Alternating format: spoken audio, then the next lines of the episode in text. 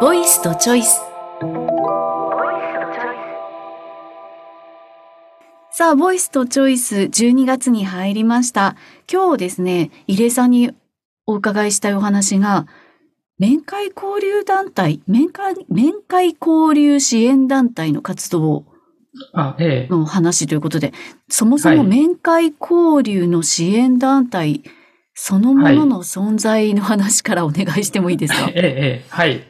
えっと、面会交流っていうのは、今最近はまた親子交流っていう言葉も、あの、使われるようになってはいい。て、はい。あの、法務省が出るんですけど、福井さんはご存知ですか？あの、面会交流自身は、おお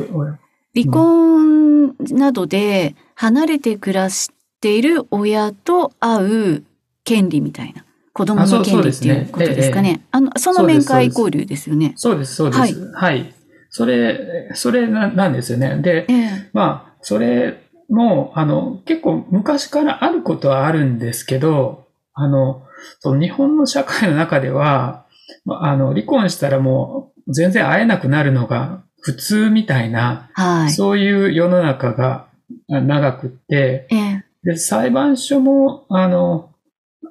えっと、面会交流をそう認めるっていうような、まあ、審判っていうか、あの、裁判所の、あの、決定とかは、まあ、割とふ昭和の時代からあったことはあったんですけど、ええ実際に、その裁判所がその、面会交流をさせる方向に積極的になったのは、まあ、2000年代、にあるいは2010年ぐらいからってこのいうよ10う年、な、20年の話なんですね。そうそうそう、そうなんです。そうなんです。はい。割と最近の話なんですよね。ええ。で、今まあ、あと共同親権のことも、あの、すごい話題になってますけど、はい。あの、まあ、共同親権の話はまあ置いといて、その、要するに子供に別れ、一緒に住んでない側の親と子供が会う、会ったり、その、まあ、あと最近はこういうズームで話をしたりとか手紙を書いたりとか、そんなのもあるんですけど、はい。そういうことが、まあ、親子交流とか面会交流と呼ばれる活動なんですね。はい。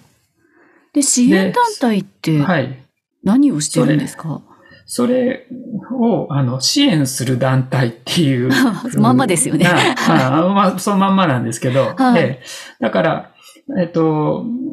当事者間で親同士が、あの、直接やれば、あの、問題ないんですけど、ええあの、でもまあ、離婚もしてる、そうですね。それを直接円満にやり取りできるんであれば離婚の必要はなかったかもしれないですよね。うんみみたいなことを、は あの、言ったりする人もたくさんいるっていうことで、はい。でもまあ、その親の関係と、その子供が親に会う話はまた別の話なので、はい。で、あの、そういう第三者が関われば、あの、実際に親と、あの、あその別居親って言うんですけど、あはい。の住んでない、一緒に住んでない方の親と会うことが実現するっていうことは、うん。まあ、外国でもやっていて、それええ日本で、あの、日本で、あの、FPIC っていう家庭裁判所の調査官が中心に立ち上げた団体が、これはもうに、もうだいぶ二十何年経つはずなんですけど、まあそこは、はい。あの先駆けで、その面会交流の支援の活動をされ始めて、うん。で、今は、あの、そそういう団体が、その FPIC 以外にもいろいろ出てきていて、ええ。で、あの、そう、そうですね。それそれで私も、まあちょっと勉強していて、あの、はい。面会交流支援団体の実際の支援現場っていうところに、ええ。あの、立ち会いというか、見学というか、あの、ええ。なんか見習いというかですね、見そういうのを、ええ、あの、えっと、大阪と東京と一件ずつですけれども、させていただいたっていうことがありましたということで、はい。はい。見学のその支援の現場っていうのははい。想像ができないんですけれども、どんな現場なんですか、えっと、それも結構、その大阪と東京ではそれぞれ違ったんですけど、ええ。大阪ではですね、割と幼稚園とか小学校低学年ぐらいのお子さんが来ていて、それで、あの、何組かの、あの、おまあ、あの、親親子が、あの、一緒にお同じ、その、ななんていうか、屋根のあるススペースで一緒に遊ぶって、でこまあような、あの、ことをしていて、まあ、その支援者も一緒に遊んでた、遊んでたっていうか、うん。子供と一緒に遊んでた。じゃあ別居している親、いわゆる別居親うんうん。とその子供をうん。会う、こう、段取りをするだけが支援団体なのかなってなんとなく想像したんですけど、うんそうではなくうん。その支援団体の人も立ち会いのもと一緒に遊んだり、うん。その、離れて暮らす親と離れて暮らす子供と支援団体の人で、その施設内であったりっていうこともあるんですか？そうですね。うん。あの、今、福井さんがおっしゃったような、その、えっと、連絡調整だけを手伝うようなサービスもあるし、ええ。あの、受け渡しの支援って言って、その、受け渡すところだけを手伝うっていうのもあるし、なるほど。あでの、親同士は会いたくないけど、子供を会わすのはいいだと、あの、引き取りに行って、もう一人の親に会わすっていう。ええ。なるほど。はい。それと、それと、まあ、一緒に会うっていう、まあ、なんていうか、あの、同伴型っていうんですかね、あの、ええ。同行型の支援と、まあそういうものがあるっていう感じで、で、大阪ではその何組かのその親子が交流する、一緒の、ひと、ひとところで交流するみたいな感じ。だから別の子供同士で遊んだりすることも あある、あるとかそういうことも。よその、よその交流ええの子供と同士でみたいな。そうですね。なるほど。こともあった。東京では私は、あの、が、まあ、ついていかせていただいたのは、実はお父さんと、あの、息子さんの、あの、まあ、交流しているところを、まあ、ちょっと後ろからついていくみたいな はい。感じの、あのある意味ちょっと怪しいかもっていう。まあまあ、そう、そうなんですけど、あの、まあ、口の悪い人は監視付きみたいな、あの、か監視付きの面会みたいな、そういうことを言われる人もいますけど、はいまあ、あの、おそうですね。あまあ、あの、同行するっていうことですね、基本的には。はい。うんそれ実際に例えばその支援団体を使ってその面会交流をしようっていう、いわゆる利用者さんっていうのはどういう流れで支援団体に行き着いたんでしょあう、なんか入江さんに聞く話ではないような気もするんですけど。ええあちょうど、この間の、えっと、日曜日だったかな。あの、ええ。えっと、支援団体の団体みたいなのが、あの、でき、できていて。はい、支援団体の連合会みたいなやつですか？そうそうそう。まあ、連合会的、はい。まあ、そう、まあ、連合会的な、あの、はい。もので、まあ、相互交流の団体が、まあ、勉強会みたいなのがあって、それがもうちょっと発展して、今、その、支援団体を認証するっていう、自主認証なんですけど、ええ。あの法務省が認証とかじゃなくて、自主認証するような枠組みを、あの、作って運用し始めたっていう、そういう、あの、ことで、あの、まあ、シンポジウムがオンラインであ、あまあ、あの、あったんですけど、はい。はい。あの、なんかそういう支援団体を見学したときに、多分、例えば私はね、行って、もちろん行ってないですけれども、ええ。私が見学させてもらった時の感想とか考えと、多分、その、調停研究が専門の入江さんが見学した時の感想ってきっと違うんじゃないかなと思ってるんですけど、どんな思いを持たれたんですか？実際に見学されると。そそうですね。すいません。さ、さっき福井さんの質問に答えてなかったことに気づいて、はいえっ。とあ、どうやって行き着くんですかっていう話があったと思うんですけど、はい。あの、あ、そ、そこ、そのさっきのシンポジウムでその話題がちょうど出たっていう話をしはいはいはいはいたしたかったんですが、あすみません、はい話が流れてしまって。いえいえいえ、私も聞いたことを忘れてました。いえいええっと、そこでアンケートとかあのデータがこううん公表されてたんですけどね。あの、えっと、まあ、一つは、その、特にやっぱり同居心ですね。同居心はまあ母母親の場合が多いですけど、まあ一部父親の場合もありますが、あの、同居心の方が、まあ、子供にとっては、あの、その、まあ、父親と会うことは大事だと思うと思うけれど、どうも、その、父親とは自分はもう会いたくないと、会うのは無理であるというようなふうに思って、そういう団体のことをさ探してきて、あの、をつ使いたいっていう、そういう場合もあります。はい。あと、あの、裁判所の方裁判所で調停の中で決まることもあります。うんあの、こういうことも、あの、その、当事者間で話し合い難しけれ難しい、あの、調整が難しいようであれば、そう第三者に入ってもらって、手伝ってもらいながら、あの、交流を重ねて、で、ある程度実績できてきたら、だんだん卒業するっていうか、そういう団体とか。。うんまあ、基本的には子供も成長するでしょうしね。はあうん。基本的には、あの、支援団体って、その、お別にビジネスとしてやってるというわけでも正直今のところなくって、ええその当事者間での、その、おおなんていうか、まあ卒業して当事者間で調整できるようになるっていうことを目指して活動しているので、まあそういうことではあるんですけどね。はい。うんなるほど。じゃあ、その、いわゆる入江さんがご専門の ADR とかうん調停っていうのとの親和性っていう言葉を使うのがいいのかどうかわからないんですけれどええも、えその連携先としうんて非常に可能性があるというか、連むしろ連携していかなければならないような支援団体なんだなって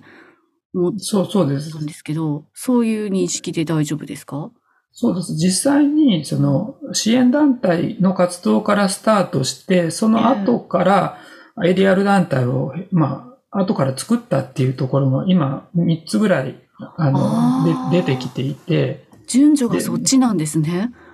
で、まあ、なんでかっていうと、ええ要は、あの、支援とは言っても、結局、まだ、葛藤性はそこそこ高いわけですよね。はい。で、当事者間の親うん。子、親子、親子っていうか、当事者間の、あの、子供とっていうよりも、その、元夫婦間の親同士。の関係は葛藤性が結構あるんだけれども、ええ。やっぱり、あの、弁護士法の問題もあるので、あの、弁護士でない、弁護士自身が関わっている団体も、まあそこそこはありますけど、その多数派ではないので、ええ。あの、その、なんていうか、もつれてるところに、その弁護士でない人間が、あの、話し合いに、あの、介入すると、非弁であるっていう疑いを持たれるっていうことで、はい。で、なので、年会交流支援団体が、その、メディアル手続きを持っていると、あの、その、揉めるようであったらこっちで、あの、その ADR の手続きを使って、あ話し合いを調整しましょうっていうことがいつでもできるようになるので、はい。そしたらそのままなんか例えば、あの、すごく嫌な想像ですけど、連れ去り事件みたいなのも保育園とか幼稚園でもえええ。ね、あの、聞きますけど、そういうことに発展した時にも、そういうし ADR とかと連携していると、起こり、発展しづらいというか、なんかこう、当事者間の調整もしやすくなるのかなって、なんかすごい漠然とした想像でしかないんですけど、うん。まあ、むまあ、むしろその釣りす、連れ去りとかう、ん。そういうのは、ある意味、なんていうか、追い追い詰められて実力行使みたいな、うん。感じもあったりするので、そのコミュニケーションのチャンネルが残ってると、うん。そういう極端な話に行きづらいっていうことで、あらかじめ、まあ、そういう可能性が減るっていうことはあると思うんですけど、うん。ただまあ、そもそも明確交流支援団体みたいなものを使おうって考えない人が連れ去りとかする場合はありますよね。そうですよね。うん。いや、最初の入江さんが言ってくださった、例えば同居している親の方が、えーうん。こういうとこ探してきて、でも、うん。あの、相手と直接やり取りするの嫌だからやってっていうのはすごい随分と、あの、うん。せあの、ね、善人というか、うんうんうんいい人だなって思うんですけど。ええまあ逆の、もちろん別居心が、あの、ええあの、提案する場合もあったと思いますけどね。ええはい。ええええなんかまあそれならば例えばその離婚離婚とかっていううん段階からもし ADR が介入というかね支援できているのであれば、まあ、そういうところやりにくかったらこういう支援もありますよっていうのにつなげるでしょうしなんか全然違う、もうジャンルが違うとは思うんですけど今介護の、介護とかの問題で、地域包括支援センターがはい。あって、まあ、医療と介護ってすごく、うん。ニアリーなのに連携がうん。なかなか取りづらかったっていうところを解決しようとして地域包括支援センターができて、医療もはい介護もひとまずこの窓口でっていう流れに今なりつつなっているというかうんなりつつあるというか、まあその辺の言い回しは微妙だと思うんですけど、っていうところがあるように、うん。えっ、と、その、当事者間、その離婚とかっていうところも、そほ親子の面会交流っていうのと、当事者の離婚とか、その、うん。ねややりとりっていうのはなんとなく別な、別なところに窓口に言わなきゃいけない感じだったのが、なんとなくその支援センターがあることで ADR で離婚の話が円満に進んで条件もうん、うん。揃えられて、じゃあ面会交流にしてはもうじゃあ親同士は連絡取りたくないんですね。じゃあこの支援使いましょうかっていう提案がうんできると、それこそ連れ去りとか、なんか極端な行動に走らずに、なんか子供のメンタルとしても保ってるし、親子のメンタルも保ってるし、なかなかこう、可能性が感じられる制度だなと。思いましたまあね。いろいろ調べてみると、なんか、うんあの、結構ノウハウ的なところも多くって、あの、面会交流で当事者同士でやってもいいんだけど、その、例えば、その、子供をメッセンジャーにしないっていうか、子ど子供を、あの、介して、なんうか、ん。あの、まあ、あ相相手の様子を探るとか、なるほど。もうあれだし、その、このな、なんだろう、その、か回数をもうちょっと増やしたいんだけど、うん。あの、お母さんに言ってくれないみたいな感じで子供にそういうことづけするとか、うん。そういう、あの、ことを、まあ、別にそこまで悪気なくてもやってしまったりするだとか、はい。ああとね、なんかやっぱりプレゼントを別教師があげたいんだけれども、ええ。あの、ど同居心からすると、なんかそんな、あの、プレゼント、あの、ここあのい今はこのこの子にこれをあげる時ではないみたいな、うん。そういう、あの、勝手に、あの、あげないでくれみたいな。勝手にゲーム機渡すなみたいな感じですかね。そういうのも、まあ、あるし、なんか、やっぱりも揉めやすい、なんか落とし穴みたいなのは結構、ある程度、その支援団体とかにはう、そののノウハウが溜まっているので、ああ、そうでしょうあね。の事例がたまると。だから支援団体を使わなくても、そういう、うんあの、そういうじいう、なんていうか、あの、やり方について親が学ぶっていう、まあ、親教育とかっていうのは裁判所でもちょっとやり始めてるんですけどえ、え、えあの、なんかまだまだなんていうか、あの、通り一遍っていう感じ、DVD 見ましょうみたいな、教習所うん、教習所はい教習所の。なんか、なんかやっぱり、日本の裁判所はやっぱり特にこう平等にやんなきゃいけないっていう思い込みが強すぎて、なんかええ。そのヒューマンタッチをすることを恐れすぎてる、あの、もっとやっぱり人を見て法を解けじゃないけど、えなんかそういう部分をもうちょっと、あの、裁判所の職員の良心を信じて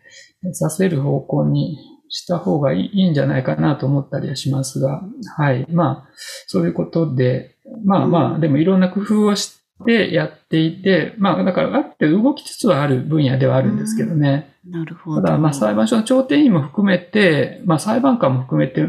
まだ正直です。あの、支援現場のこと、支援団体のことも、そこまで知られてないような感じもして、うん。まあ、知ってる、もちろん詳しい人は、あの、いらっしゃいますけど、でも、しいたいらっしゃいますでは困るというか、やっぱり、あの、火災の裁判官は全員ちゃんと知ってなってもらわないと困るし、その、火災の調停員もみんな、あの、知っててほしい、知ってないともむしろ困るんだけれども、でも、まあ、支援団体自体もいろいろ、よちよち歩き的な部分も、まあ、まあ結構だから二十何年やってるような団団老舗の団体もあるけど、うん。まあ、大きく分けると、その火災の調査官とか調停員とかが立ち上げた、そのもう団体と、あともう一つはその当事者団体系の団体っていうのがあって、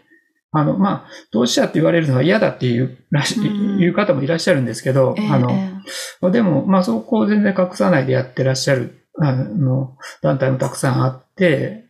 あの、どっちも良さがあるんですよね。でで特にその後者の当事者団体系の団体っていうのが、やっぱりやってる人若い人も多くって、ええ。あの、それで、なん、なんていうかな、あの、専門性よりも、なんていうか、ピアサポート的っていうか、うん。あの、お自分もこんなところで困ったから、まあ、あの、こう社会のためにそういう、うなんていうか、助け合いの精神を広げようというような、そういう感覚でやってらっしゃる方が多くって、で、あの、な、なんだろう、その、専門家集団の火災調査官とか、まあ、調停員とかが中心に立ち上げたところだと、やっぱり年齢も高いし、まあ、安定感はあるんだけども、ちょっとなんか当事者と距離がうん。あああるというふうに感じられる場合もあるっていう。ええもちろんやっぱり、すごいいい人もいっぱいいるし、いるので、あの、すごい方もいっぱいいらっしゃるんですけど、ただまあ、どっちもよ、よし悪しがある、よし悪し、なん強みと弱みがあるっていう感じなので、はい。はい。なんとなく想像はできますね。そそういうの辺も。含めて、うん、あの、もっと知られるようにななるといいなと思ってますね。はいうんで質問戻るんですけど率直な入江さんのご感想は、なんかどうだったんでしょう？その東京と大阪とそれぞれ違うのかもしれないんですけど、ああその支援現場ですよね。はい支援現場はいそう、そうですね。なんか、うん、えっと、いや、な、な、ないやななる、なるほど、そうだな、みたいな感じで、まあ、ええっと、やっぱり当事者からすると結構やっぱり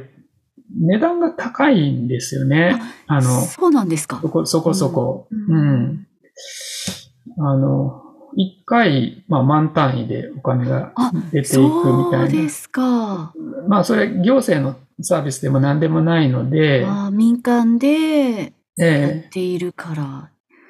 全然その中を見ると全然儲かってないですけど、うん。ただ当事者側からするとやっぱ負担感は結構大きくって、決して儲けてるわけではないんだけれどもそうそうそう。う。そその、うん。あの、だから、なんで、あの、特にそ別居心の父親側からすると、ええ。あの、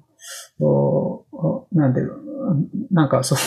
ある意味見張りをつけられるみたいなことにお金をなんで払わされるんだろうみたいなうん。感覚をお持ちの方はやっぱりいていらっしゃるだろうなっていうのは、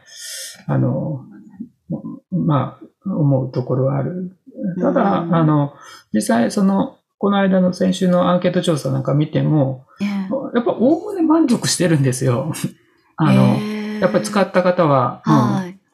で、実際に、まあ、やってても、その、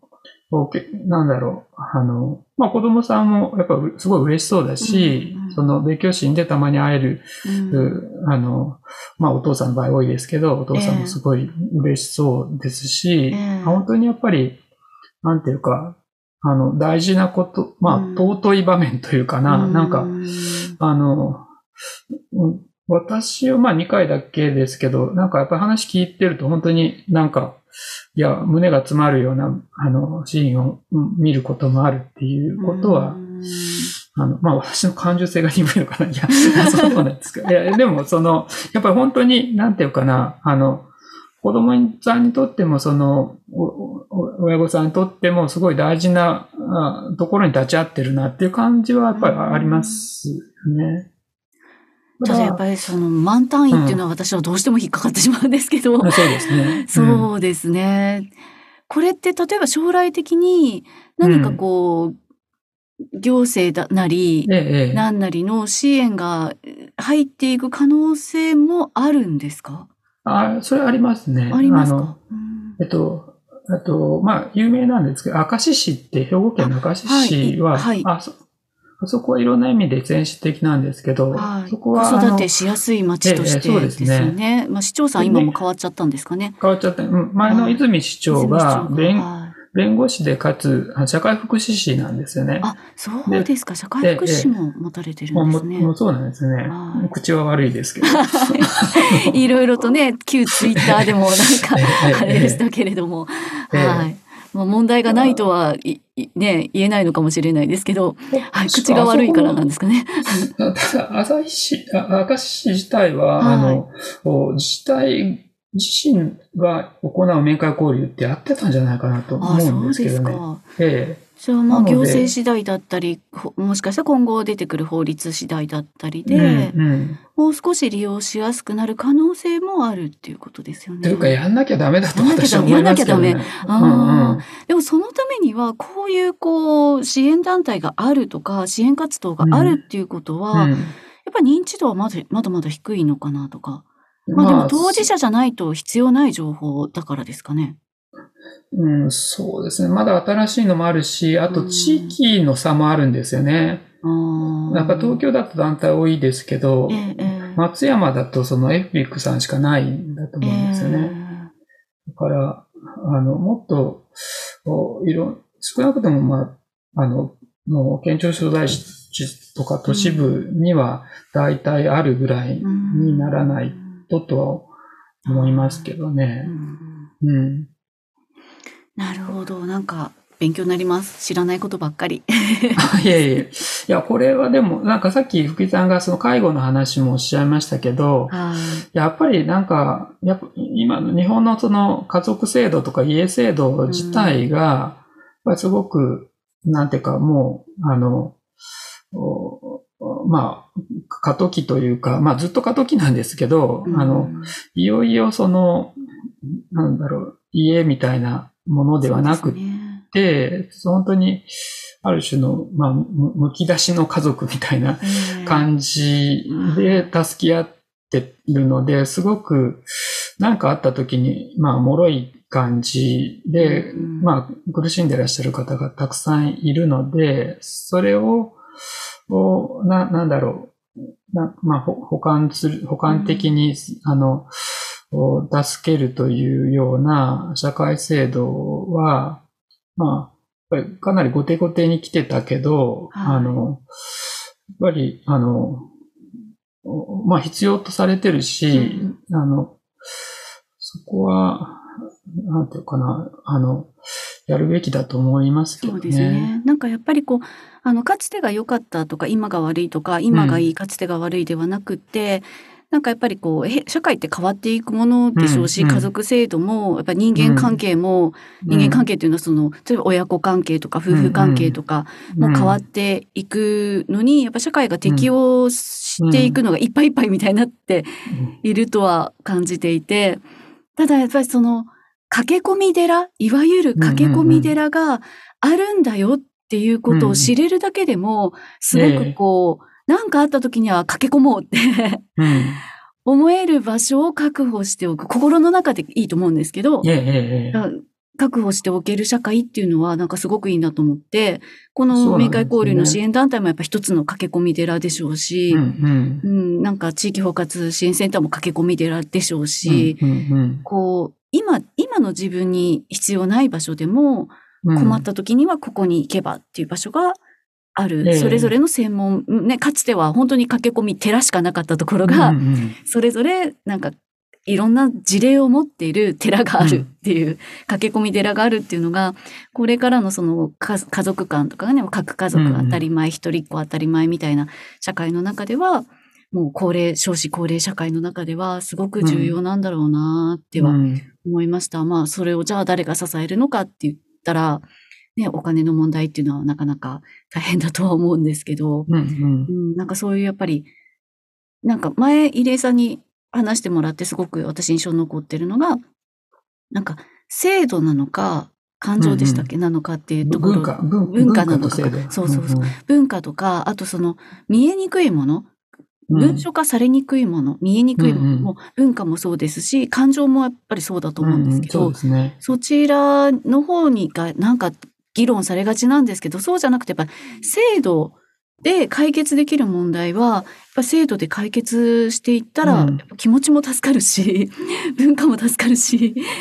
なんか私たちの生活そのものが助かるんだろうなっていうのを、もう入江さんと話す回数重ねるたびに思いますえね。え、ええ。いや、そうだと思いますよ。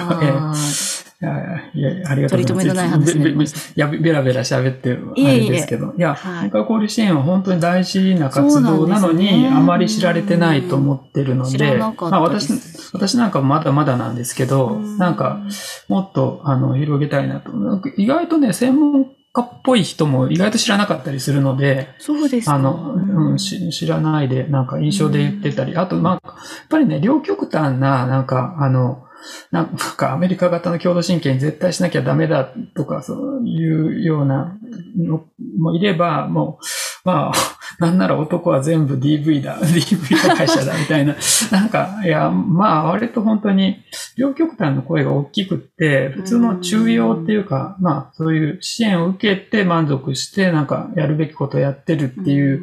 まあ、静かな人たちのことが、ななんていうか、あんまり、その、訴状に乗ってこないので、やっぱり、そこ、そういうものをちゃんと、あの、見ていくっていう、まあ課題もありつつ、課題もちゃんと見つつだけど、やっぱりその、今のその社会の大きな変化の中で、その変化に向けて対応を一生懸命やって、努力している人たちの、そこの動きっていうのをみんなで支えながら、この世の中の、その、なんていうかな、変化を、結局、その社会の変化のきしみみたいなのは個人みたいな弱いところに来るので、えー、